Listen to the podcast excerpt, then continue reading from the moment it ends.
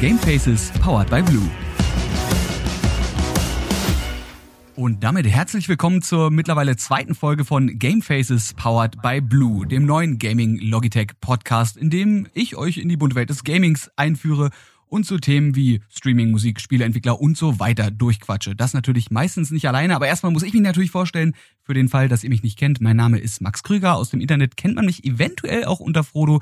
Da bin ich auf dem Twitch und dem YouTube-Kanal Dr. Freud unterwegs und mache da alles, was mit Gaming und Popkultur zu tun hat. Aber wie gesagt, ich bin halt nicht alleine, sondern habe heute auch wieder einen Gast dabei. Und der hat mit Dorian Gore nicht nur einen ziemlich interessanten Namen, sondern auch ein ziemlich interessantes Profil. Der ist Journalist, Nerd, Rock'n'Roller, eigentlich eher schon Mettler, geboren in Krefeld, aber dann ins schöne Berlin gezogen, hat mehrfach studiert. Einmal hat er den Bachelor in Kognitions- und Medienwissenschaften und dann hat er noch ein Studium in Medien und Musik, da hat er sogar einen Master gemacht, hat die Website Metal Mirror gegründet, arbeitet seit 2014 bei Metal Hammer als freier Mitarbeiter für Interviews, äh, CD-Rezensionen CD und Live-Berichte und 2017 hat er sich endgültig in den Bereich Gaming begeben, hat mit Thomas Felger zusammen Veritas Entertainment gegründet und beschäftigt sich jetzt damit, E-Sport-Venues zu bauen und eins davon mit dem schönen Namen Level Berlin hier in Berlin. Und damit hallo Dorian.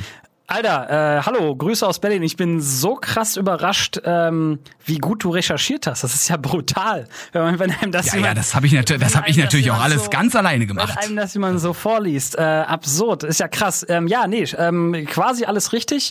Mit der mit der minimalsten Ausnahme, dass ich eigentlich nicht mehr wirklich aktiv bei Metal Hammer unterwegs bin. Ähm, seit ein paar Jahren einfach keine Zeit mehr dafür. Immer noch enge Verbundenheit und großer Shoutout, falls meine Metal Hammer Kollegen das irgendwie hören sollten. Ich liebe euch alle, ähm, aber in erster Linie bin ich, ähm, ich glaube, da kaum noch was hinzuzufügen. Ich bin ja 34 Jahre alt ähm, und bin Geschäftsführer von, von einer Firma, die E-Sports und Gaming Locations baut. Ähm, und äh, diese Gaming Locations sehen wir als halt, ich sag mal, ein Content-Netzwerk und das Ding nennen wir Level. Und wie äh, du so schön angedeutet hast oder schon gesagt hast, die erste davon steht direkt in Berlin am Checkpoint Charlie. Und da sitze ich auch gerade drin in einer unserer schicken Streaming-Kabinen, äh, auch mit einem Blue-Mikrofon vor der Nase, wie es der Zufall so will. Und äh, freue mich darauf, mit dir zu quatschen über alles, was du, worüber du quatschen möchtest. Haben wir quasi das gleiche Mikrofon. So ja. ein Zufall aber auch. Ähm, ich würde jetzt tatsächlich erstmal ein bisschen über dich quatschen, weil wir haben schon gesagt, du bist halt natürlich äh, mit deiner Leidenschaft zur Musik unterwegs, aber du bist halt auch äh, ein Gamer. Und das ist lustig, weil ich glaube, da wir sind quasi ein und dieselbe Person, außer ja. dass du vier Jahre älter bist als ich, weil ich bin ja auch Musiker und Gamer. Aber Gibt es da Überschneidungspunkte für dich? Passt das zusammen oder sagst du, das sind zwei Welten, die eigentlich miteinander überhaupt nichts zu tun haben? Also ganz offensichtlich passt das wunderbarst miteinander zusammen. Ähm, so wie, also mir geht's immer schon seit Jahren auf den Keks, dass Gaming und E-Sports äh, als, als so ein isoliertes Phänomen betrachtet wird und äh, oder immer wurde, aber es, wir sehen ja auch etliche Versuche, das irgendwie zusammenzubringen. Ich glaube, es gibt sehr leicht die Möglichkeit, das richtig schlecht zu machen. Ähm, und da gibt es ja auch etliche Halftime-Shows oder oder äh, Pre-Grand Final Musik Acts, die richtiger Müll waren gefühlt. Ähm, aber es gibt auch natürlich eine riesige Überschneidung. Also jeder Mensch, den ich kenne, der Games spielt, der hört auch Musik, meistens parallel dazu. Ähm, das, die, die gehen auf Festivals, die interessieren sich für, für, für Bands, die interessieren sich für Popkultur, für Literatur, für Filme. Es sind halt tausend Interessen, die so ein Gamer mit sich bringt. Und deshalb, klar, wir haben Versuche gesehen, so Sachen wie E-Sports, ähm, Zelt auf dem Wacken-Festival. Ähm, wir haben mit einigen großen Labels gerade hier äh, einige Sachen am Laufen, über die wir gerade sprechen, über die ich noch nicht offiziell sprechen darf, ähm, wie man, wie man Gaming und Musik immer wieder zusammenbringen kann.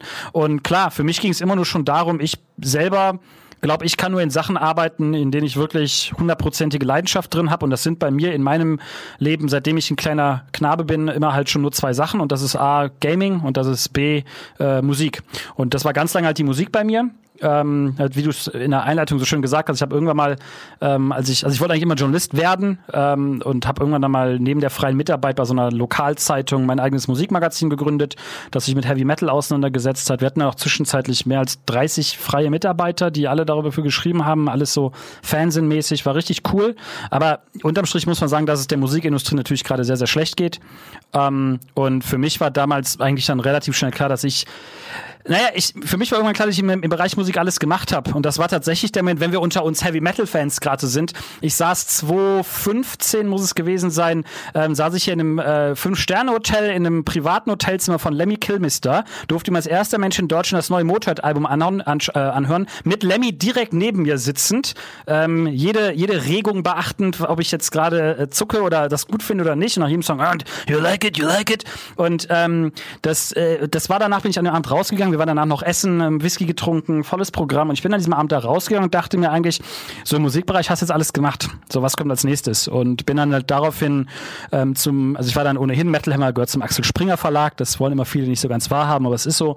Bin halt dann damals ähm, zu ähm, Bild und zu den Ablegern von Bild rübergegangen, habe dann da Technik, Games, Internet, Spiele, E-Sports aufgebaut und habe da 2017 meine eigene Firma gegründet, zusammen mit dem erwähnten Thomas Felger, der ähm, so ein bisschen mein, mein Gegenpart ist. Aber äh, jetzt habe ich ganz lange drum rumgeredet. Ja, man kann das wunderbar kombinieren, Musik und Games. Finde ich beides geil. ich glaube, das ist halt, das ist ja schön, wenn du so ausführlich redest. Ich glaube, das ist auch so ein Ding, ähm, dass das beides so nischige Sachen an sich sind, obwohl es ja mittlerweile ist ja die Welt so connected, da ist man auch kein Außenseiter mehr oder man ist nicht so der coole Lone Wolf, der sagt so, ich höre Metal und das macht eigentlich so gut wie niemand. Mhm. Äh, na, aber du hast halt Leute, die wahrscheinlich in der einen Nische sind, in der anderen, und sich dann dadurch automatisch verstehen und sich das auch so ein bisschen überschneidet. Ich meine, es gibt Total. ja wirklich auch bekannte Metaler, nehmen wir mal äh, Matt Heavy zum Beispiel, den Sänger und Gitarristen von Trivium, der ja gleichzeitig auch auf Twitch streamt. Total. Und das auch mit bekannten Twitch-Größen zusammen, unter anderem mit Valkyrie zum Beispiel Overwatch gestreamt. Ähm, der aber ne, sowohl im Metal-Bereich dann schon wirklich viel erreicht hat und jetzt eben merkt, okay, ich habe die Leidenschaft Gaming, also warum nicht einfach auch noch das nach außen tragen. Total. Ich glaube, dass Heavy Metal und Gaming immer schon, und das ist, äh, so wie du gerade gesagt hast, das Nischending, beides ist, lass mal ganz ehrlich sein, weder Gaming ist eine Nische, noch Heavy Metal ist eine Nische. Das sind beides absolut massentaugliche äh, Popkulturphänomene, ja. Gaming noch viel, viel mehr als Heavy Metal, ähm, aber, aber beides natürlich äh, absolut massenkompatibel. Und trotzdem hat beides so dieses, ah, dieses, im Heavy Metal nennt man das, wie true bist du denn, ja. Und so ein bisschen gibt's im Gaming das auch, äh, äh, weißt du, klar, stellt man dann die Candy Crush äh, Menschen Menschen nicht auf die gleiche Stufe mit den Leuten, die Hardcore äh, Overwatch suchten oder sowas. Ähm, aber und da gibt's mal diesen Reflex, dass das so, hey, wir sind die härteren der Harten. Aber am Ende ist es beides massentauglich, hat aber eine riesige Überschneidung. Witzigerweise Heafy, absolut. Wir haben auch mit dem Wacken ganz viele, sprechen wir auch, ähm, ist einer der, der Play, mit denen wir ganz viel, da habe ich halt Kontakte hin, wie du dir vorstellen kannst, ähm, über Möglichkeiten, wie man was zusammenbringen kann. Witzigerweise ähm, von Bands, die Trivia, äh, witziger Trivia-Fact, ich war mal ein paar Tage mit Blind Guardian auf Tour, ne, als eine der größten äh, Heavy Metal Bands, die es deutschlandweit und europaweit mhm. eigentlich so gibt. Die machen im Backstage-Bereich nichts anderes außer World of Warcraft spielen. Also wirklich, äh, Backstage-Bereich, die gehen rein, da wird nicht getrunken, da ist nichts mit Sex, Drugs, Rock'n'Roll. Die gehen in diesen Backstage-Bereich rein, klappen ihren Gaming-Laptop auf, ähm, World of Warcraft, los geht's. Und dann bis, bis, weiß ich nicht, Stunde vor, bis zum Soundcheck, ja. Das ist richtig krass und das machen die jeden Abend. Ähm, also, ja, ist definitiv ein Hobby, das äh, Musiker wie Fans vereint, glaube ich. Äh, ganz, ganz ehrlich, ich finde, das ist eigentlich noch viel truer. Ne? Man, man muss nicht das machen, was die Gesellschaft von einem will, besonders wenn man eigentlich eine Nische ist, weil dann ist man ja eigentlich schon wieder der Konformer, dann ist man ja der Mainstreamer. Deswegen finde ich es eigentlich viel lustiger, wenn eine, eine Band wie eben Blind Guardian, wo man sagt, so, das sind, das sind Mettler, so, die haben lange Haare und die mhm. haben Gitarren und da geht laut und alles mögliche. Und die gehen in den Backstage und sagen, ja, weißt du was, mir eigentlich alles egal. Ich will jetzt, ja. ich will jetzt kurz einmal reinraiden, ich brauche noch Brustplatte XY, die hat eine Drop-Chance von 10%, also muss ich jetzt die ganze Tour damit genau. verbringen, irgendwie genau dieses Item mir zu farmen. Es ging sogar so weit, dass äh, wir waren bei einer Show, ich glaube, es war in Offenbach, ähm, und im Backstage-Bereich danach rumhingen und auf die VIP-Liste, auf der VIP-Liste stehend waren Leute aus ihrer Gilde. Ja, und das finde ich halt richtig geil. Überleg mal, du, du willst ja meinen, wie kriegst du Access bei einer der größten Heavy Metal Bands der Welt in den Backstage-Bereich? Und es ist halt nicht durch, ich weiß nicht was, ja, sondern ja, wir sind halt in der gleichen Gilde. Woher, woher kennst du denn die Musiker? Ja, wir sind in der gleichen WoW-Gilde und raiden halt immer zusammen. Wie geil ist das, ja? Also von daher, ihr, ihr, wisst nicht, wenn ihr, liebe Zuhörer, wenn ihr heute Abend wieder, ähm, ich weiß es nicht, im Team äh, Spiel XY spielt, vielleicht ist der, der Mensch, mit dem ihr gerade zockt, ja irgendein bekannter Musiker. Kann schon sein. Ich kenne das von mir äh, als Mensch, der ja nur durch YouTube und, und Twitch auch schon einige Ber Berühmtheit, Bekanntheit äh, erlangt hat, dass ich trotzdem aber auch Leute dann einfach in-game treffe, so, mich gut mit denen verstehe und dann sieht man die mal irgendwo. Dann ja. sieht man die mal random irgendwo auf der Gamescom. Ich habe vor, lass mich nicht lügen, einem Dreivierteljahr in Berlin an einem Club an der Schlange gestanden und da lief halt ein Dude an mir vorbei und blieb vor mir stehen und meinte, ey, yo, Frodo, und bei mir schon so, Herr, ich Stimme kommt irgendwie bekannt. Äh, na, weißt du, wer ich bin? Ich so, nee, und dann sagt er seinen Namen und das war so, boah, geil, Alter. Man ist halt irgendwie direkt verknüpft. Ich meine, man ist jetzt nicht sofort irgendwie bester Freund mit den Leuten, aber so diese, diese Verknüpfung, die man mit Menschen hat, einfach nur, weil man mit denen zusammengespielt hat, dass man da dann automatisch irgendwie schon auf einer Ebene ist, und sich halt freut, die dann im Real Life zu sehen, ist, ist schon so ein bisschen ja. unbeschreibbares Gefühl. Ja, aber das ist halt das Schöne und das ist halt das, was mich immer an all diesen Sachen so, so leidenschaftlich äh, dabei hält. Es ist halt sowohl Musik als auch Games. Am Ende sind es alles Sachen, die bringen Menschen zusammen. Ne? Die vereinen Menschen. Du, du, nichts bringt dich mehr zusammen mit den Menschen, als wenn ihr irgendwie die gleichen Interessen habt. Und ähm, deswegen bin ich auch der festen Überzeugung, dass sowas wie die Gamescom so erfolgreich ist, weil du da halt unter deinesgleichen bist. Du hängst halt nur mit Gamern rum. Ja, du kannst richtig rumnörden und und fühlt sich cool. Und das gleiche ist mit Heavy Metal Festivals. Das sind große, ähm, ja, Socializing Points, möchte ich meinen, ähm, wo, wo, es, wo, die soziale Komponente viel wichtiger ist als das reine Produkterlebnis viel wichtiger als die Band, die spielt, viel wichtiger als das äh, Spiel, das du für 15 Minuten ausprobieren kannst. Ähm, Glaube ich, dass das immer ein, ein äh, stark vernachlässiger äh, Punkt ist. Oder das ist ein perfekter Übergang in, was wir hier in Berlin gebaut haben mit Level. Na Mensch, ähm, brauche ich ja gar nicht machen, ja, wenn du das hier machst. Ja, du, weißt du, jahrelang, äh, jahrelange Moderationsexpertise, da, da macht es sich bezahlt. Ähm, gut, weil, ich lehne mich mal kurz zurück. Ja, ich mach das, du, ich übernehme jetzt einfach. Nee, äh, alles gut. Aber äh, ein bisschen war das tatsächlich der Ausgangsgedanke, weswegen wir sowas wie Level gebaut haben. Ähm, weil wir gesagt Willst haben. Willst du noch mal ganz kurz erklären, erklär, was, was, Level ist? Das also wirklich einfach, einfach optisch, was muss man sich davor vorstellen? Ich laufe jetzt am Checkpoint Charlie lang in Berlin, stehe an der Friedrichstraße und stehe vor einer einer großen Wand und da steht Level Berlin. Und ja, du stehst vor einer mache, großen Glasfensterfront, ähm, große Glasfensterfront. Oh, da ich ja, nicht ja, aber du dann siehst ja nur den oberen Bereich. Also wir haben eine Location, die geht, die hat über 2500 Quadratmeter am Checkpoint Charlie, was wirklich Wahnsinn ist. Geht über zwei Etagen, Erd- und Untergeschoss. Wenn du vorne dran stehst, siehst du als erstes unser supergeiles Burger-Restaurant, wo wir einen Roboterarm haben, der die Burger zubereitet. Ähm, dann links neben, ja, ich meine das, also alles, was ich erzähle, ist ernst, ja, ich meine das völlig ernst. Ähm, dann ja, ich, also wir kennen uns ja auch schon. ja, ich hab dich ja genau, ja. letztes Jahr, glaube ich, haben wir uns kennengelernt genau. auf so einer E-Sport-Veranstaltung und da hast du mir schon ein bisschen so unter der Hand mal was von erzählt. Und ich habe dir da schon alles geglaubt. Also es war für Sehr mich gut. nicht so ein, weil ja, oft, ist diese Future Talk, alles Blödsinn. Ja, weil oft, oft, oft ist es so, dass die Leute sagen, der, der spinnt doch. Aber ja, ich spinne ich spinn ja auch total, aber äh, am Ende, aber ich mach's halt trotzdem wahr. Ähm, so, dann haben wir da einen kompletten Merchandising-Shop drin, wo, wo du vor allem Gaming, E-Sports relevanten Merch bekommst, ähm, äh, unsere eigene Merchandising-Line bekommst. Dann stehst du unter anderem vor einer 14 Quadratmeter LED-Wand, die Content ausstrahlt. Da drumherum sind Sitzplätze, du kannst dich halt äh, da einfach nur hinchillen und, und auf Screens Twitch gucken und einen Burger essen. Dann haben wir auf diesem Ground Floor ansonsten sehr viel ähm, Casual Gaming. Bedeutet in erster Linie, wir haben da so Sim-Racing Seats, wir haben da Konsolen, wir haben alte Arcade-Automaten, wir haben Virtual Reality Setup. Und wenn man dann runtergeht, dann wird es noch größer, also die Fläche unten im Untergeschoss ist doppelte Größe. Ähm, dann haben wir die fortschrittlichste E-Sport-Stage, die es weltweit gibt, würde ich ohne jeden, äh, ohne jedes äh, oder jede Spinnerei sagen, weil wir haben eine Noise-Canceling-Lösung gebaut, die so keiner hat. Wir haben einen Glasdom gebaut, der wiegt 14 Tonnen ähm, aus Glas und Stahl, hat 7 Zentimeter fette Glasscheiben, die allein 50 Dezibel rausfiltern. Ähm, darum herum passt rund um die Tribüne 250 Leute bis zum Maximalfall. Überall USB-Charger, du kannst in jedem Platz in der Arena dein Handy aufladen. Kommentatoren. Die Desk. Zukunft. Ja, absolut. Äh, fester Kom äh, Kamerashot in die, in die Venue rein oder auf den Dom drauf. Ähm, um den Dom herum komplett überall Screens, dass du von aus natürlich mitverfolgen kannst, was da gerade drin gespielt wird. Und der Grund, weswegen wir das gebaut haben, so ist, weil wir ähm, gesagt haben, es gibt halt so viele E-Sports-Titel, ja fast alle E-Sports-Titel, die relevant sind, wo du der Kommentar natürlich Sachen kaputt machen kann. Ja, also äh, nimm Counter-Strike, nimm Overwatch, nimm League of Legends, egal was. Wenn du dann hörst, ja, die gehen gerade dahin, die gehen gerade dahin, Position Calling oder whatever, ist ein Turnier kaputt. Und das deswegen hat er mal gesagt, wir müssen halt eine Lösung bauen. Aber wenn wir die bauen, wie bei allem bei Level, Level ist für uns eine Marke wirklich. Wir sind nicht einfach nur eine Venue, sondern eine, Marke, die für was steht. Ähm, dann, dann muss es halt geil aussehen. Und der Dome, den wir jetzt gebaut haben, der sieht richtig, richtig fett aus. Kann man sich gerne mal im Internet anschauen. Richtig geil. Also haben wir uns so das Herzstück der Venue, diese, diese Event-Arena. Ähm, und drumherum haben wir dann, äh, dahinter haben wir eine, eine Gaming-Area mit 48 High-End-PCs, neuester Intel, neuester Nvidia. Ähm, richtig, nur der, nur der geilste Scheiß. Ähm, darf ich fluchen in diesem Podcast? Aber nur der geilste Scheiß.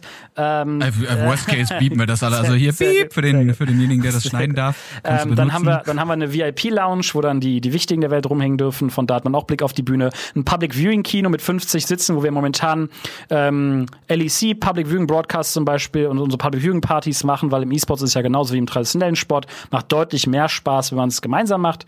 Ähm, und dann haben wir da hinten angeschlossen wo ich jetzt gerade sitze, haben wir einen kompletten Produktionsstudiobereich mit zwei großen Studioräumen, Streaming-Kabinen, einem Bootcamp-Raum für Teams, wo die trainieren können und mit einem Control Room, der die gesamte Venue kontrolliert. So, und das haben wir halt, ähm, ja, Das ist halt Level 1, sage ich mal. Wir werden viele Levels bauen weltweit.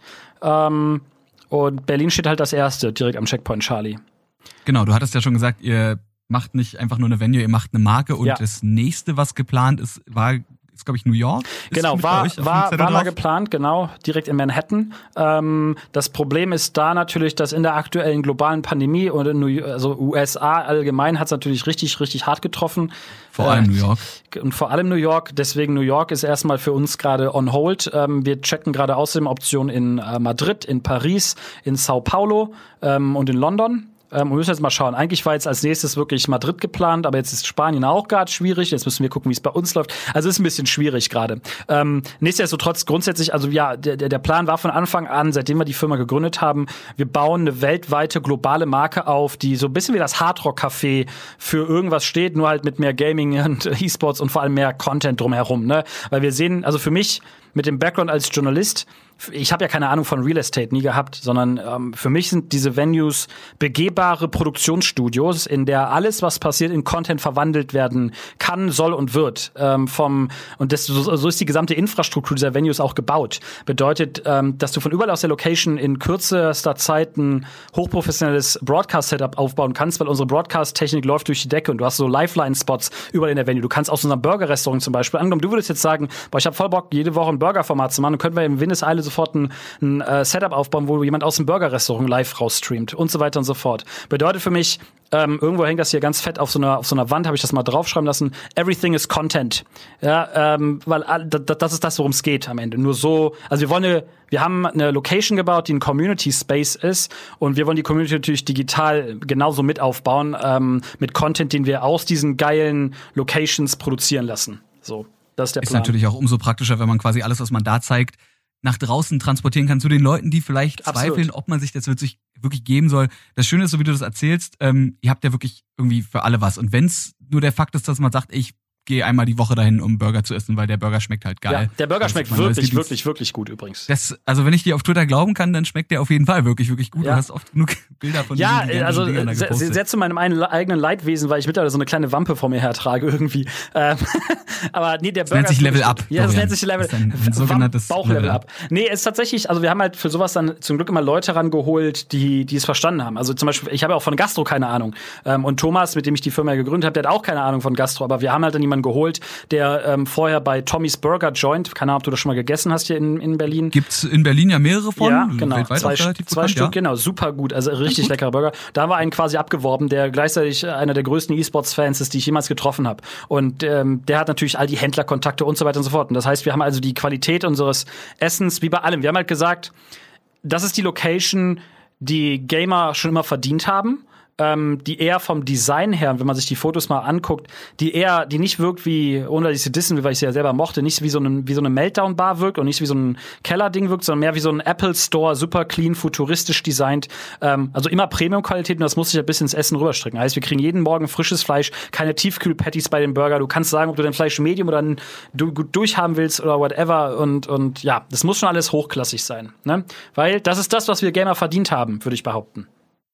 Das ist, äh, das hattest du damals auch schon gesagt, wenn ich jetzt mal auf unser, unser Gespräch von vor, oh Gott, sieben, acht Monaten zurückgreifen kann. Ja. Äh, du hast es gerade eben nochmal aufgegriffen mit dem Tommy's Burger Joint äh, Kollegen, dass du damals schon meintest, dir ist es eigentlich egal, wer da arbeitet, solange wir die Leute einen guten Job machen und jeder, der da ist, egal bis hin zum Garderobenabnehme-Menschen, die müssen Bock auf Gaming haben. Ja. Dass du irgendwie mit, mit jedem Menschen, der da arbeitet und wenn er, was weiß ich, was dir die Tür aufhält, äh, dass du dich mit dem notfalls irgendwie äh, connecten könntest über Gaming. Man muss ja nicht, muss, muss ja nicht so aufbauen, dass jeder Ahnung von jedem Spiel hat, sondern so, dass die Leute ja. halt authentisch, so blöd wie es klingt, aber dass du halt Leute hast, die einfach Nerds sind und man merkt, okay, mhm. der hat ein Game, der hat irgendein popkulturelles Hobby und der ist halt genau wie ich Nerd. So, hier ist nicht irgendjemand, der, weiß ich nicht, da sitzt und äh, die, die Tonregler schiebt, aber sich eigentlich die ganze Zeit denkt, boah, was sind das eigentlich für Nerds mhm. hier? Sondern dass man sich da auch so ein bisschen, ja, bisschen wohlfühlen kann. Also es ist ein bisschen so, dass ich diesen, diesen Kurs immer noch weiterfahre und ist die Idealvorstellung, aber gemerkt habe, dass der nicht immer ganz zielführend ist. Also wenn es geht, also A, was immer noch stimmt, ist, mir ist das, das, das darf ich immer nicht vor meiner kleinen Schwester sagen oder vor meiner Mutter meiner kleinen Schwester sagen, dass mir egal ist, ob Leute studiert haben oder nicht. Ähm, sage ich als jemand, der selber, wie du schön gesagt hast, wahnsinnig gut recherchiert. Ich habe einen Bachelor und einen Master, das stimmt. Ich glaube nicht, dass ich eins von beiden gebraucht habe, um das zu machen, was ich heute mache. Und bei all den Leuten, ich habe in den letzten, ich weiß nicht, wie viele hunderte von Vorstellungsgesprächen äh, ich in den letzten sechs, sieben Monaten gemacht habe, weil wir haben die Firma, im Dezember waren wir fünf Leute, mittlerweile sind wir über 35 in etwa. Ähm, so, also wir haben krass, krass aufgestockt. Ihr könnt euch nicht vorstellen, wie viele Vorstellungsgespräche das bedeutet. Ähm, aber nie interessiert mich wirklich, ob jemand was studiert hat. Ähm, wirklich nicht. Sondern mich interessiert vor allem die Praxiserfahrung. Dieses, die Leute müssen eine Passion für Gaming haben. Das hat, war bis die, die meiste Zeit immer noch so bei mir die, die Regel eigentlich. Ähm, und es gibt immer noch etliche Stellen, wo du es brauchst. Alle Leute, die mit Content zu tun haben, von Social Media über, über Creative Direction, über ich weiß nicht was, da zählt das immer noch. Ähm, ich habe aber bei einigen anderen Sachen gemerkt, dass ist am Ende wichtiger dass du jemand hast, der seinen Job hochprofessionell machen kann. Und im Idealfall hast du natürlich beides und Leute, die sich da irgendwie reinfinden können. Das Gute ist, selbst die Leute, die im Zweifel keine aktiven Gamer mehr sind, die haben irgendwann mal eine Videospielvergangenheit gehabt und wenn die das dann sehen, sind sie dann doch relativ schnell wieder dafür dafür empfänglich, würde ich behaupten. Aber wir haben es, also die so der, der Welcome Stuff, das ist alles definitiv Gamer. Wir haben mit Sicherheit ein, zwei Leute, die hinter der Bar arbeiten, die mittlerweile einfach nur verdammt gute Barkeeper sind, dafür ihren Job richtig geil machen, aber leider nicht mehr das gesamte Gaming Portfolio mitbringen. Aber meine Idealvorstellung ist es immer noch. Nur weißt du, Traum und Realität sind halt manchmal dann zwei verschiedene Paar Schuhe, ne? Aber ich finde, ein Barkeeper äh, ist ja eh eher dafür da, um den Inhalt der anderen Leute in sich aufzusaugen. Und äh, da ist es vielleicht gut, ein unbeschriebenes Blatt zu haben. Vielleicht. Weil dann kannst du, kannst du da mal Leute komplett, komplett voll labern mit deiner Passion deines Spiels, wo dir sonst keiner zuhören will. Nee, aber es ist ja. halt, ne, ist ja schön, auch vielleicht Leute zu haben, die vielleicht gar nicht so sehr tief im Gaming-Thema drin sind, aber einfach offen dafür sind. Also grundsätzlich ist es so, es ist für mich definitiv immer, immer ein, ein, ein Plus, ein kleines Plus um drauf. Also wenn ich bei einem Vorstellungsgespräch sitze mit, lass mal sagen, ich habe jetzt die Tage Leute für Marketing-Positionen, für Marketing-Manager-Positionen. Das ist jetzt nicht, dass ich dann im Zweifel sage, oh, der ist besser in Overwatch als der, also den stelle ich den ein, sondern geht es mir vor allem um die Praxiserfahrung, die so jemand hat und so jemand mitbringt, ähm, was er glaubt, was er hier einbringen kann, was er glaubt, wo die Reise hier hingehen könnte.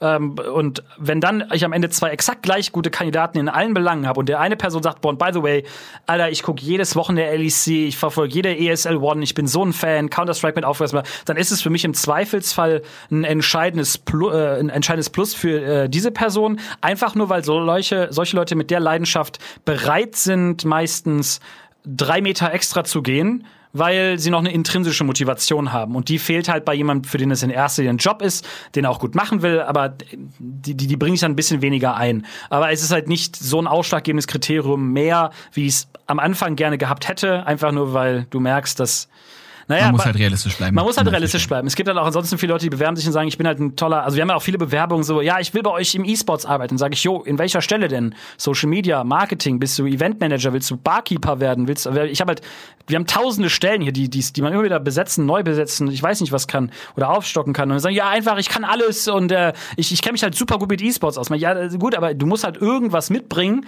was so einer Firma auch weiterhilft, ja. So, das ist das Problem. Aber ja. Wir suchen Generell, das klingt ja, klingt, klingt ja relativ äh, komplex. Was war denn bis jetzt so die, die größte Herausforderung für dich beim Thema Aufbaulevel? Boah. beim Level Design. Man könnte Level Design sagen. Beim, beim Level Design. Viel besser. Ja, ja. Ähm, die größte Also gab es irgendeine, gab's irgendeine Baustelle oder irgendwas, wo du gesagt hast, hier war ein Punkt, hier hätte alles komplett den Bach untergehen können? Ähm, also klar, jetzt so rund um, das ist schon, schon eine Weile her, aber so, wir haben die Firma 2017 gegründet und 2018 ging es halt viel darum, Finanzierung dafür zu sichern, weil, wie du dir denken kannst, 2500 Quadratmeter am Checkpoint Charlie umzubauen und äh, zu betreiben, ist jetzt nicht gerade günstig. Ist eine Hausnummer auf jeden Fall. Ist ja? eine Hausnummer. Ähm, so, da, also Finanzierung war eine große Challenge, würde ich sagen. Ähm, ansonsten, also ich, ich sehe, ich habe nie irgendwas also mein, es ist immer so ein bisschen, ich habe keinen Moment gehabt, wo ich der festen Überzeugung war, dass das Ding äh, kaputt geht, weil äh, dafür haben einfach, weil, dafür bin ich einfach verrückt genug und dafür ist Thomas verrückt genug. Und äh, für uns war das immer klar, gibt es etliche Stolpersteine. Jeder Tag ist eine Challenge. Jeden Tag musst du die Leute neu antritzen. Du musst jeden Tag neue kreative Konzepte machen, um Leute jetzt hier reinzubringen. Gerade in der aktuellen Phase, in der es natürlich auch nur eingeschränkt möglich ist, ist es noch schwieriger, Leute natürlich äh, her herbeizuziehen. Ähm, also Challenges hast du jeden Tag, aber es gibt keine, wo ich sagen würde, das war die eine monumentale Challenge, wo es Make it or Break it war. Da war es am ehesten, war es mit Sicherheit die Finanzierung, aber auch da, ähm, also mein, mein Geschäftspartner Thomas, der die Firma ja 2017 ins Leben gerufen hat und mich aus meinen Journalisten Journalisten, aus meiner Journalistenexistenz rausgeholt hat, ähm, der, der ist halt so gut vernetzt wie kein anderer Mensch, den ich kenne, was, was Investoren und Co. angeht. Und auch da war so, dass ich das, ich eigentlich immer, immer wusste, nee, dass das, das wird der schon hinbekommen. Das wird der schon, das wird schon funktionieren. Aber klar, am ehesten ist die Finanzierung so ein Make it or break it Punkt. Ähm, ansonsten so die, beim Aufbau, Design, es war immer eine Challenge, Zeit, zeitgerecht fertig zu werden. Wir haben das ganze Ding, was man sich mal für Berliner Verhältnisse vorstellen muss, in nur sechs Monaten gebaut. Ja, also Fachplanung waren sechs Monate. Das dauert für so ein Projekt der Größe normalerweise anderthalb Jahre. Wir haben das in sechs Monaten durchgerockt. Und dann haben wir den Bau, der auch normalerweise mal anderthalb Jahre würde, auch in sechs Monaten durchgerockt. Einfach weil wir fertig sein wollten, so schnell wie es geht, logischerweise. Ähm, und das ging auch nur, weil wir da Sonderwege gegangen sind, im Sinne von, also nicht Sonderwege irgendwie irgendwas Shady-mäßiges, sondern. So um Ecke. Nein, nicht um die Ecke, sondern ja. wir haben halt damals den, du, du machst dann folgendes, das wird jetzt ein bisschen, ein bisschen bürokratisch was, aber du, du äh, beauftragst einen Generalunternehmer, der hat diese ganzen Gewerke, Klimatechnik, Elektrik, Internet, bla, und die kommen normalerweise alle nacheinander rein auf so eine Baustelle, weil keiner will ähm, für irgendeinen Fuck-up verantwortlich sein, jeder will das fertige Projekt übergeben haben und dann seinen Senf dazugeben. Ne? Und wir haben damals gesagt, machen wir anders, wir lassen euch alle gleichzeitig arbeiten. Und das war irgendwie eine total geile Erfahrung. Das war, dadurch waren in der Hochphase jeden Tag zwischen 70 und 120 Bauarbeiter hier auf dieser Baustelle. Aber die haben sich halt gegenseitig. Nach einem sehr guten richtig Spielekonzept, ehrlich gesagt. Ja, übrigens. total. Geile Idee, Alter. Oh, lass dir das copyrighten. Ähm, also die, aber das war halt so, die haben halt, du hast gemerkt, die Atmosphäre von denen, denen war allen klar, die bauen hier was wahnsinnig Besonderes. Ein Ort, den es noch nie so zuvor der Welt gegeben hat, de facto nicht. Ähm, die selber, die haben noch, die bringen jetzt noch ihre Familie mit. Wir haben ganz oft das Bauarbeiter vorbeikommen mit, mit Kind und denen das mal zeigen wollen. Ja, äh, und dann spielen die mal hinten VR und ich weiß nicht, was war, das ist schon was anderes, ob du den nächsten Retail-Shop am Kudamm baust oder ob du halt ein, ein E-Sports Gaming Center baust, das es weltweit so noch nicht gegeben hat. Vor allem, weil die natürlich auch alle irgendwie, die haben Kids oder die haben früher mal gezockt oder ich weiß nicht was, die hatten alle irgendwie eine Verbindung dazu. Und dann war die Arbeitsweise, wie wir es gemacht haben, halt so besonders, dass du den allen angemerkt hast, die merken, es ist was Besonderes, wo sie gerade ein Teil von sind. Und das war wirklich cool zu sehen. Und mit so einem Spirit kriegst du das natürlich dann auch in sechs Monaten durchgerockt. Du kannst dir nicht vorstellen, wie viele BER-Flughafenwitze ich in, dieser, in diesem Gebäude hier tragen musste. Das, ich ich ja. muss mir auch die ganze Zeit ja, ja, so blöde, ne? Also als, als gebürtiger Berliner, ähm, der diese Stadt auch nie wirklich verlassen hat, habe ich in dem Moment, als du sechs Monate gesagt hast, und das sieht man jetzt leider nicht, weil es halt ein Podcast ist, da sind wir limitiert, aber ich habe meine Augen aufgerissen und dachte mir so, ja, was? Ja. Sechs, sechs Watt bitte? Mo ja, was? Also, ja, und das äh, war die ganze Zeit so. Das Chapeau, war Hut ab, Applaus. Der, ja, auf jeden Fall. Also das hätte auch nicht geklappt ohne, die erwähne ich ja gerne, ohne Kubix, ähm, unser Generalunternehmer, die, für die das auch ein äh, One-of-a-Kind-Projekt war. Haben die noch nie sowas vorher gemacht. Ähm, aber die waren halt genauso verrückt wie wir und das hat irgendwie gut gepasst. Ähm, und, und dann, dann geht sowas halt auch. Ne? Aber klar war es so, dass die Leute selbst auf der halben Strecke so rund um, im, im Januar, Februar waren auch Leute und sagen, ja, ihr seid auch jetzt nicht bis, bis, bis zum März fertig. Und wir gedacht, doch, sind wir. So, wir waren pünktlich, genau. Also die eigentliche Eröffnung war geplant für den 26. März, ne? Also Hochphase ich, Corona. Ich hatte es in meinem Kalender genau, eingetragen, ja. Genau, du warst eingeladen. Ähm, exklusive geile Veranstaltung, Bürgermeister Berlins angekündigt, Investoren aus aller Welt, ähm, zukünftige potenzielle Investoren, die größten Publisher der Welt, die Heads auch von allen Marken. Also wäre eine richtig, richtig geile Party geworden. Jo, und dann zwei Wochen vorher kam halt natürlich so, das hat es uns schon langsam äh, ja, gegraut. Gegraut. Ja. Man, das, man merkt, wo es mhm. hinführt. Genau. Aber ich muss sagen, wir haben das eigentlich danach immer noch relativ, also wir haben uns dann natürlich einen halben Nachmittag Selbstmitleid gegönnt und gesagt so, boah, vor allem jetzt, wenn du, wie ich, seit September 2017 sechs bis sieben Tage die Woche darauf zuarbeitest und dann wird dir das von so einer Scheiße genommen, ganz ehrlich. Boah, war ist, ich angefressen. Ja, auf der anderen Seite ist, ist, zum, ist zum Kotzen, ja. Aber zum, auf der anderen Seite hast du natürlich, ich habe hier ein ganzes Team, ähm, wo du natürlich dann mit bestem Vorbild vorangehen musst. klar kannst du jetzt nicht äh, da irgendwie Kopf hängen lassen. Also haben wir weitergemacht, haben dann äh, wir haben dann angefangen erste digitale Sachen zu produzieren. Wir haben ich habe gesagt, wir, wir haben ein Produktionsstudio, wir haben eine Produktionscrew, ähm, digitaler Content wird jetzt wichtiger denn je. Und dann haben wir direkt angefangen, ähm, erstmal so ein Charity-Ding mit Hertha BSC zu machen. Dann haben wir eines der ersten Valorant-Turniere gemacht ähm, und, und haben uns einfach busy gehalten. Ja, und das war halt ganz cool. Ähm, und jetzt gerade können wir natürlich Leute nach und nach reinlassen ähm, und äh, in erste kleine On-Site-Events machen. Ist natürlich immer noch nicht so, wie das fette Grand Opening, das wir uns damals gewünscht hätten, weil es dafür noch zu viele Einschränkungen gibt. Aber für uns war das jetzt, ich glaube, wir sind durch die Krise sehr, sehr, sehr gut, haben uns durchnavigiert. Ähm, wir haben keinen einzigen Menschen in Kurzarbeit geschickt, möchte ich bemerken. Wir haben in der Zeit weitere fünf, sechs Leute angestellt, ähm, vor allem in Bereichen, wo du sonst eigentlich momentan gerade Schwerjobs bekommst, nämlich Gastro, Eventmanagement, all die Branchen, die eigentlich gerade durch Corona ziemlich tot sind, haben wir tatsächlich noch weiter Leute eingestellt. Ähm, und von daher geht es uns eigentlich, also allen Sachen, äh, wenn man alle Sachen mal so bedenkt, eigentlich ziemlich gut. Gaming wieder einmal den Tag quasi. Immer. Gerettet. Gaming rettet immer. Jetzt, ja, wie gesagt, du hast schon gesagt, ihr habt ein paar Sachen äh, schon gestartet. Ihr konnt ja zum Beispiel, ich meine, eure, euer Public Viewing Kino kann man ja theoretisch mit ja. genügend Abstand benutzen. Dann passen da nicht mehr 50 Leute rein, sondern genau. es sind dann wahrscheinlich, weiß ich nicht, 15 oder so. Genau, sowas. ich glaube 15 sind genau erlaubt, ja. Ist dann eher eine VIP-Experience, ja, fühlt sich dann eher total special an, aber es ist auch da, ähm, wir, wir haben eine Popcorn-Maschine uns mittlerweile geholt, ja, kannst dann hier sitzen und dann irgendwie auf einem richtig fetten 4K, äh, über einen 4K-Projektor, ähm, nicht, dass Twitch das, glaube ich, schon könnte, ne? Aber ähm, richtig geil mit fetten Surround Sound, mit richtig geilem, äh, in richtig geilem Sessel mit kalten Drinks dabei halt Public Viewing machen. Und das ist schon, äh, ja, die Leute, die es bisher gemacht haben, ist es sehr, sehr geil. Meine Frage so, so nebenbei, ihr hattet damals äh, auf Twitter angeboten, für Lehrer ähm, ja. Schulunterricht zu produzieren. Hat sich darauf eigentlich jemand, ja. also nur um das kurz aufzugreifen, du hast einen Tweet abgesetzt, wo du gesagt hast, gerade zur Zeit des Homeschoolings würdet ihr, weil ihr halt ein fertig ausgebautes Produktionsstudio habt, was jetzt gerade in dem Moment nicht genutzt wird, würdet ihr Lehrern anbieten, sie zu, äh, sie zu supporten und mit ihnen quasi ihren Content so aufzubereiten, dass sie nur da sein müssen und ihr euch um den technischen Ablauf kümmert. Ja. Kam da jemand auf euch zu? Ja, also das war witzigerweise für mich war das im ersten Moment auch so eine ah, so eine ich glaube, das ist mein meistgeteilter Tweet aller Zeiten ähm, weil der ging wirklich richtig durch die Decke.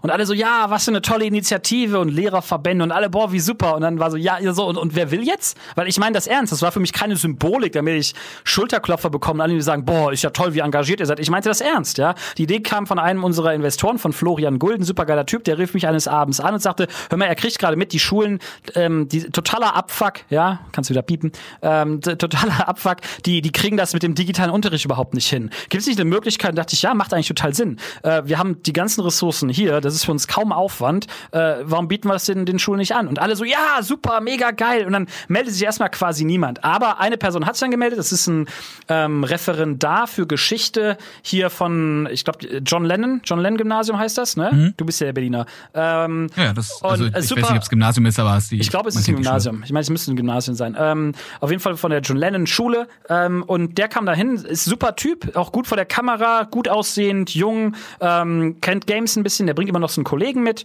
Ähm, und die haben dann jetzt, ich weiß nicht genau, was die gerade machen, die haben jetzt gerade kurze Pause gehabt wegen Ferien, aber ansonsten streamen die einmal pro Woche aus einer Kabinen Spiele ähm, mit äh, und analysieren den historischen Kontext. Die haben damals angefangen, ich weiß nicht, bei welchem Spiel die gerade sind, aber die haben damals angefangen mit Assassin's Creed und haben dann wirklich, äh, sind dann da, da durch die Welt geritten. Das war das, was im frühen Amerika spielt, 18. Jahrhundert oder sowas. Ich weiß gar nicht, welches. Äh, Assassin's Creed 3 war das, glaube ich. Ja, das kann sein. Ich verliere immer den Überblick, gibt zu viele davon. Ich habe mit dem, ich habe mit dem aufgehört, deswegen weiß ich ja. das ganz genau. ah, okay. So und die haben halt wirklich und ich fand das, also ich habe da mal reingeschaut, ich fand es wirklich sehr unterhaltsam. Die sind halt wirklich da lang geritten mit irgendeinem Pferdchen und dann da irgendwie auch, äh, guck mal hier, ja und dann sieht man genau, das war früher hier der Marktplatz, weil das ist, also das Coole ist natürlich, dass sowas wie Assassin's Creed, die legen ja sehr viel Wert auf historische, ähm, ja, na, Akkuratität. Ja, also das ist schon. Ich wollte auch gerade Accuracy sagen. Ja, ich, ich bin scheiße, ich mache immer die ganze Zeit dieses Deutsch Englisch, weil ich den ganzen Tag nur Englisch rede. Das, das soll nicht cool. Richtigkeit. Das soll nicht, das soll nicht cool wirken. Es ist, tut mir leid, es slippt, äh, slippt immer so wir hatten, das, wir hatten das letzte Woche schon äh, mit Miss Rage, die ja, wir, da war ja eh schon die Sprachbarriere, weil ja. sie aus Österreich kommt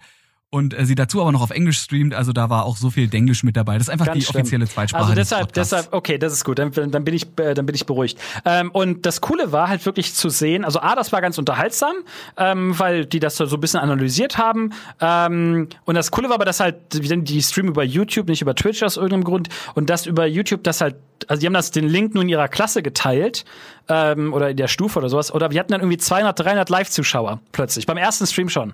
Und das war mega geil zu sehen, weil alle möglichen Leute reingegangen sind und gesagt haben, ey, das ist ja voll witzig, voll witzig. Und daraufhin machen die das jetzt weiter. Ich müsste mal wieder reinschauen, wie das gerade aktuell läuft. Aber äh, ja, haben wir auf jeden Fall gemacht. Und das sind halt genauso. Für mich ist das so ein bisschen ein gutes Beispiel eigentlich für, für so ein Mindset, das wir hier eigentlich immer zu pflegen versuchen, nämlich sehr viel Proaktivität, verrückte Sachen ausprobieren, einfach mal machen. Weißt du, so ein bisschen, da sind wir, was das angeht, sehr undeutsch, äh, weil die Deutschen ganz grundsätzlich auch von der Startup-Szene und sowas alle mal, machen ja erstmal alle mal Pläne und wir überlegen erstmal und evaluieren erstmal und machen was Sinn. Und wir sind eigentlich, Thomas und ich beide, Thomas hat zehn Jahre lang in Los Angeles gelebt und diesen ganzen US-Investor Silicon Valley Spirit äh, völlig verinnerlicht. So einfach wir machen erstmal. Und manche Sachen findet man erst auf halbem Weg raus. Und manchmal vertut man sich auch. Und man hat auch mal einen Fehler. Und das ist alles okay, ja. Aber Hauptsache, man hat mal angefangen und Hauptsache, man hat mal gemacht und irgendwas Neues gemacht vor allem. Und ähm, deshalb sowas wie, ja, wir sehen Ressourcen, wir sehen eine Möglichkeit, wo wir irgendwie was Cooles auf die Beine stellen können, wo wir nachher sagen können, guck mal, ist doch geil. Bei uns sitzt ein Geschichtslehrer drin und streamt für 500 Leute auf YouTube ähm, Assassin's Creed aus Geschichtslehrerperspektive. Ist doch mega geil, ja. So, das ist kein Hexenwerk. Da kannst du einfach nur bestehende Ressourcen nutzen. So, und das ist schon so für uns ein ziemlich gutes Beispiel, weil ganz viele solcher Sachen so angehen, dass man einfach mal verrückten Krams macht und schaut, wo die Reise hingeht. Aber neben so Sachen wie eben digitalem Schulunterricht, den ihr jetzt quasi damit zumindest so ein bisschen mit angestoßen habt, macht ihr auch große E-Sport-Produktionen. Also du hast es vorhin schon gesagt, ihr habt äh, Valorant-Turniere gestartet. Aktuell, ich glaube, du hast vorhin, vor der Aufnahme dieses Podcasts, ja. hast du die Gruppenphase gezogen. Genau. Für den äh, Level Valorant Clash 2. Genau. schon, oder? Ja, genau. Ist der ähm, zweite, ähm, diesmal Teil der Ignition Series. Richtig fett. Wie, wie ist das für dich zu sagen, so du kannst jetzt mit, mit Profiteams zusammenarbeiten und du bist dann quasi jetzt in der E-Sport Production, Production, hm, E-Sport Production Szene angekommen? Ähm, schön. Also ich, ich bin bei E-Sports-Teams jetzt selber, ich bin jetzt, also ich bin E-Sports-Fan seit Zeiten, wo wir es noch Competitive Gaming nannten, ja, also wirklich Uhrzeit gefühlt. Äh, Warcraft 3, ganz viel gespielt früher, back in the day. Ähm, also, aber ich bin bei sowas eigentlich nie Starstruck. So, also das, also ich bin insgesamt überhaupt nie Starstruck, weil äh, und, und hab da dieses, oh, mein Gott, ähm, also du, ich habe mit Lemmy gesoffen, ja, also komm. Ähm, das, ja, das, das ist halt, da ist schon härtet, vorbei. Also als du das schon gesagt ab, hast. Ne? Das härtet ab. Ähm, auf mehreren Ebenen übrigens. Ähm, und, ähm, nur mit den, mit den Teams arbeiten ist super. Also wir haben halt eine sehr enge Zusammenarbeit, vor allem mit G2, aber wir sind mit allen anderen Teams auch relativ eng. Fnatic haben am äh, letzten Samstag, nee, Entschuldigung, Sonntag haben sie ihre LEC-Playoffs von, von hier gespielt. Äh, so, also wir haben einen guten Draht zu allen Teams. Ähm, und ja, klar, es geht, es ist jetzt halt schön, dass wir merken, dass wir vor allem auch den Access auf die Publisher haben, dass das Publisher wie Riot das, was wir hier machen, sich sehr genau anschauen, auch mehrfach schon hier zu Besuch waren äh, von offizieller Stelle, um sich das anzuschauen, um zu gucken, was man da in Zukunft vielleicht draus machen könnte. Und ähm, Teil von sowas wie jetzt bei so einem neuen E-Sports-Titel wie Valorant sich früh draufzusetzen und ähm, geilen Content zu produzieren, ist ja genau das, weswegen wir das alles gemacht haben. Und der Valorant Clash 2, der wird jetzt halt, der findet jetzt dieses Wochenende, wann auch immer das jetzt ja ausgestrahlt wird, also Ende August statt. Ähm, mit einigen der besten Teams, die es so gibt. Ninjas in Pyjamas, Team Liquid, G2, äh, Big, also all die großen Namen, die gerade mhm. Teams haben, sind dabei. Ähm, ist Teil der offiziellen Ignition Series von Riot.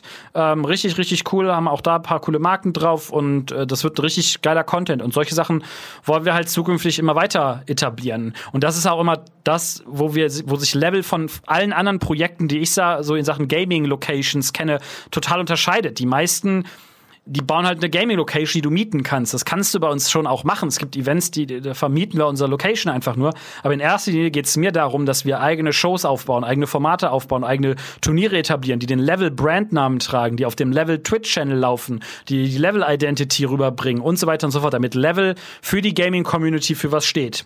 Ähm, nämlich als ein Ort, wo du natürlich hingehen kannst, aber der Ort in erster Linie was ist, wo, wo Content produziert wird. Und wenn du halt vor Ort bist, wirst du halt im besten Teil, äh, im besten Fall wirst du Teil des Contents. Ne?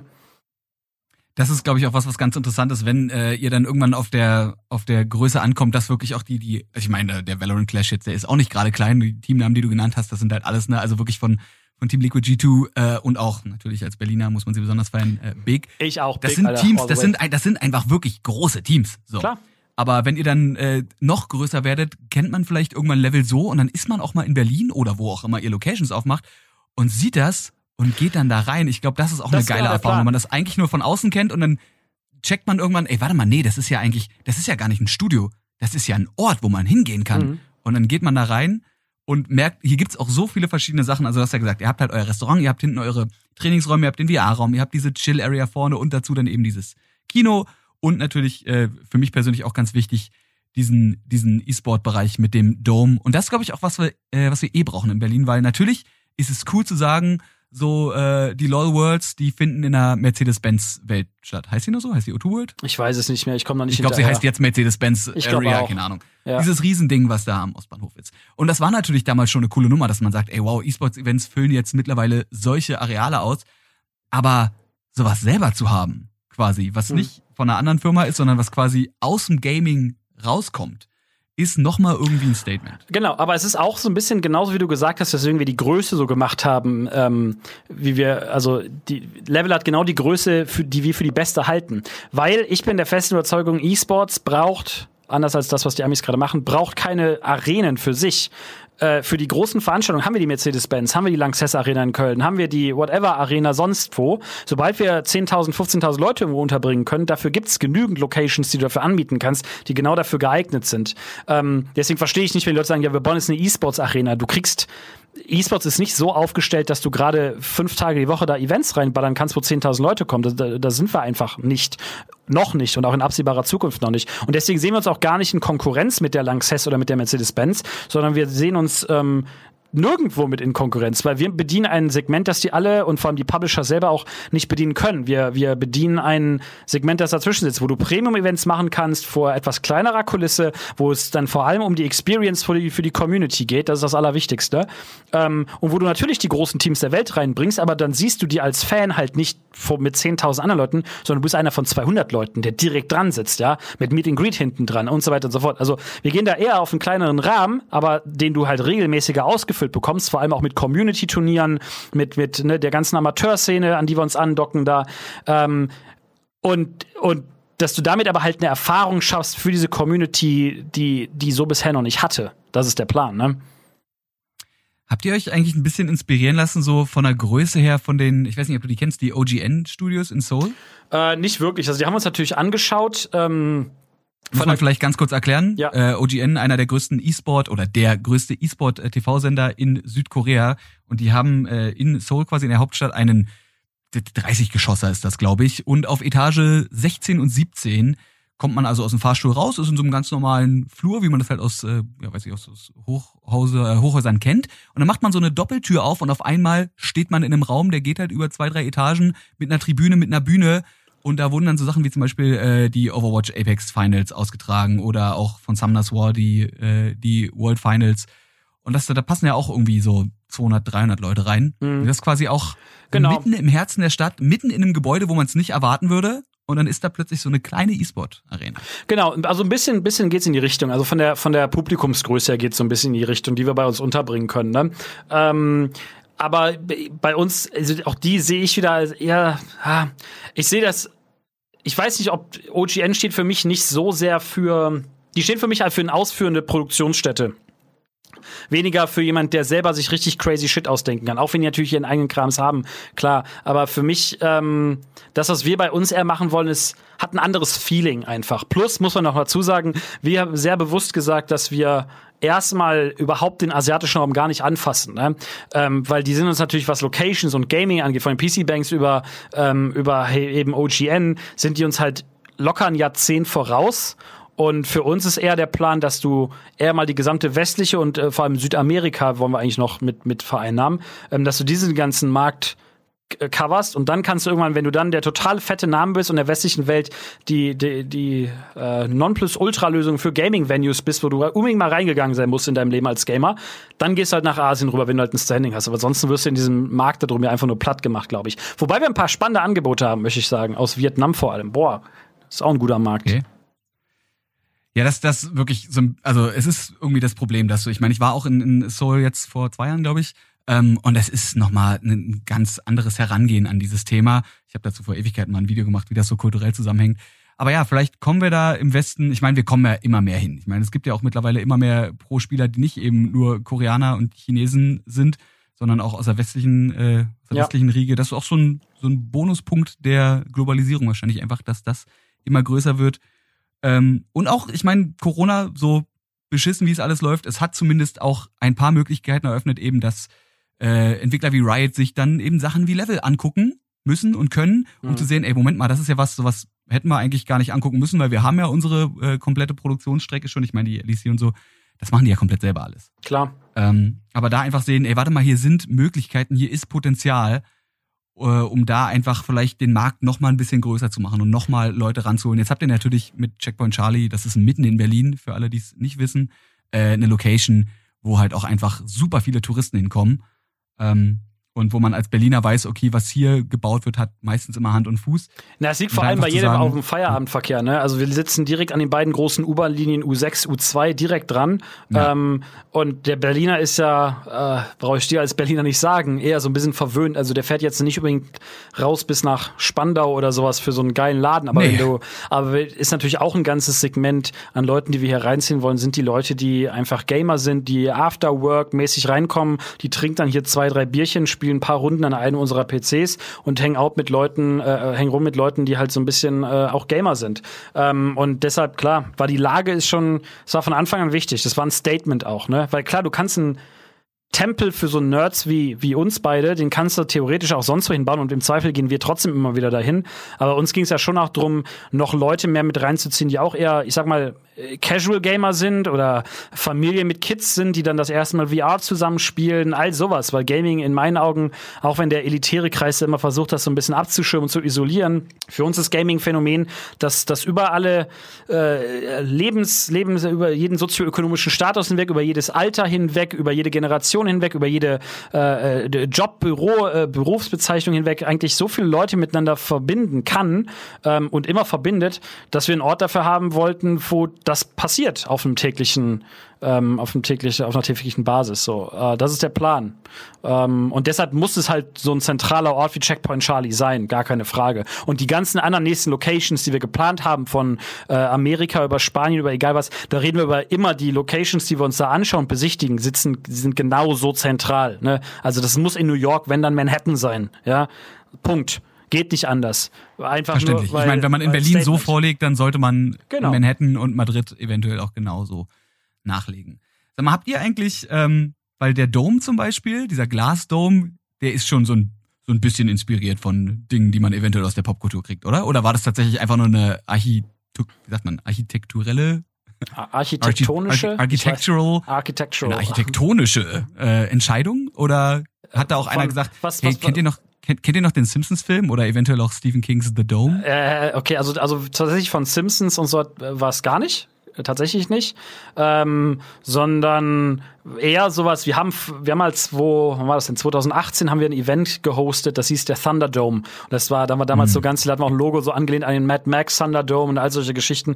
Ähm, davon eher. Äh, aber das war auch eine, am Ende ist es auch eine Frage, wie Akustik ähm, funktioniert. Und ähm, das, der Dome, den wir jetzt gerade gebaut haben, der ist tatsächlich eingereicht für so einen Architektur-Design-Preis oder sowas, weil der halt nicht nur super schön aussieht, sondern weil der halt äh, funktionale ähm, Architektur ist, ne? Der, der da drin, äh, wie der, wie der Sound da drin halt sich bewegt, das ist halt genauso abgestimmt, dass halt auch die Teams da drin, da ist so eine Trennwand drin, sich nicht wirklich hören und sowas. Der Architekt davon, der könnte dir jetzt dazu mehr erzählen.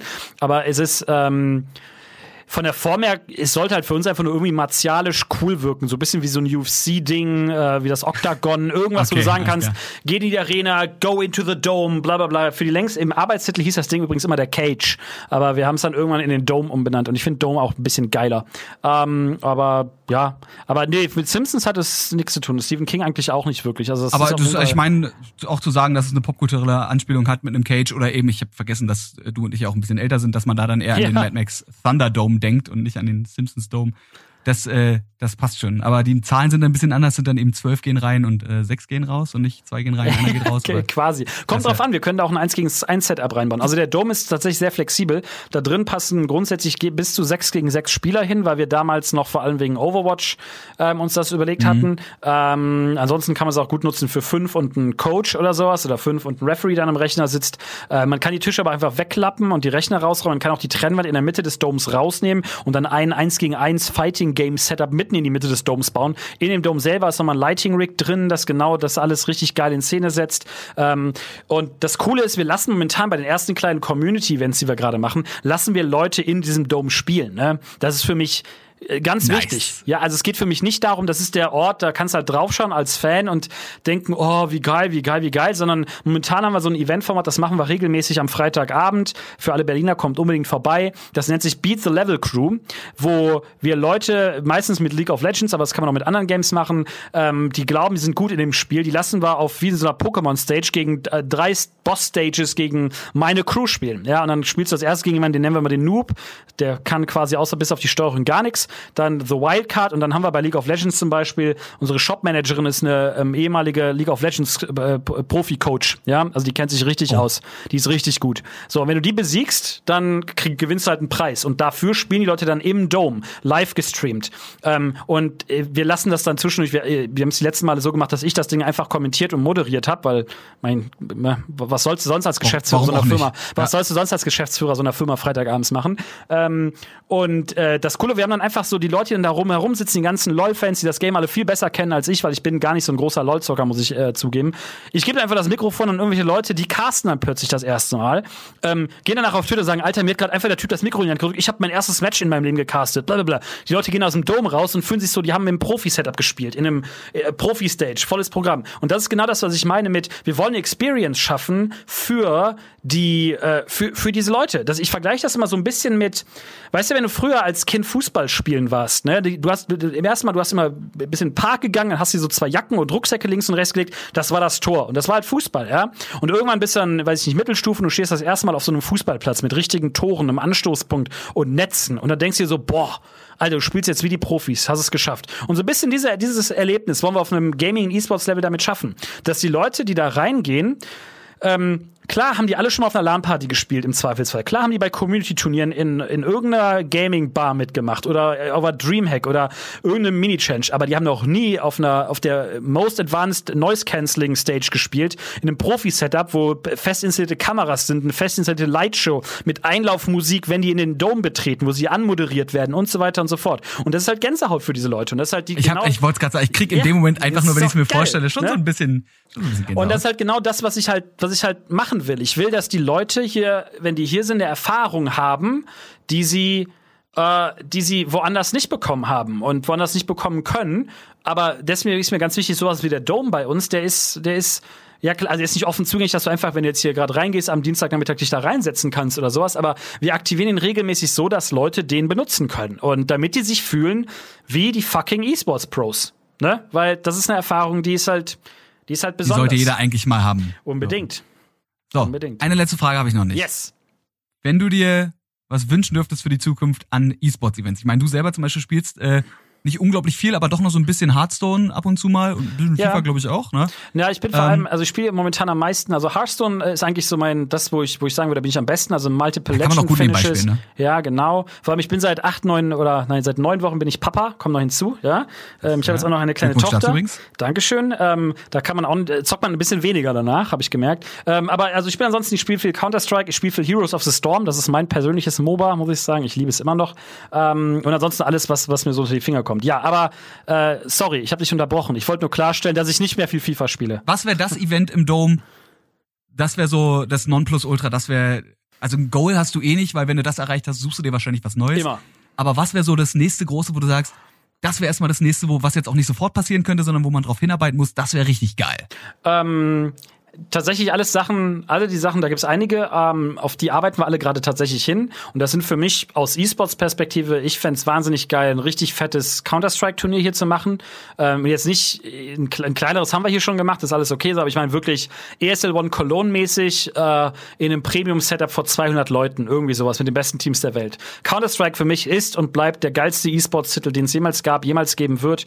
Ähm, und das hier zu hosten, fände ich schon sehr geil. Ansonsten alles, was Richtung, ich sag mal, Prestige World Championship geht. Also äh, für alle Publisher, die Bock haben, ähm, ihre World Championship in raus aus einer großen Arena, sei es jetzt den aktuellen Umständen geschuldet oder aus anderen Gründen, aber die sagen, die wollen das bei uns produzieren lassen. Und welches Games dann fast ist, ich will nicht sagen, ist mir egal. Ich freue mich da aber gefühlt über alles. Aber da wäre natürlich, also mein persönliches Steckenpferd bei sowas ist und bleibt einfach Counter-Strike. Wenn wir da ein fettes Event machen könnten, wo die ganzen, die jetzt gerade bei ESL One Online spielen, also von, von Big, G2, äh, NIP, äh, Navi, äh, Liquid und so weiter, die mal alle hier zu haben und in so einem richtig geilen Setup ein Major zu spielen, aber halt nicht mit 10.000 Leuten, sondern mit 250 Leuten drumherum, der hätte ich richtig Bock drauf.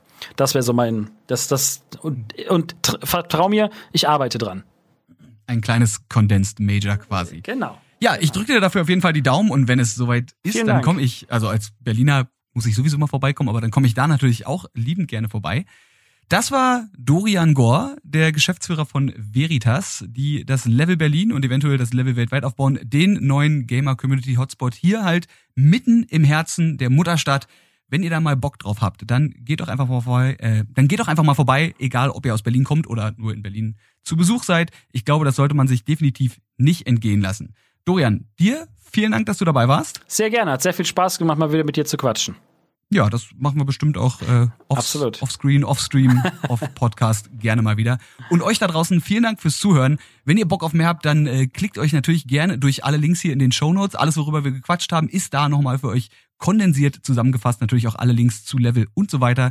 Und falls ihr noch mehr Bock auf diese Stimme und eventuell die Stimme eines Gastes oder einer Gästin habt, dann klickt euch durch die anderen Folgen von Game Faces powered by Blue. Vielen Dank fürs Zuhören und bis zum nächsten Mal.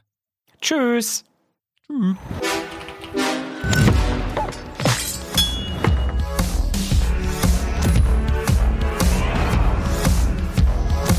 Game Faces powered by Blue.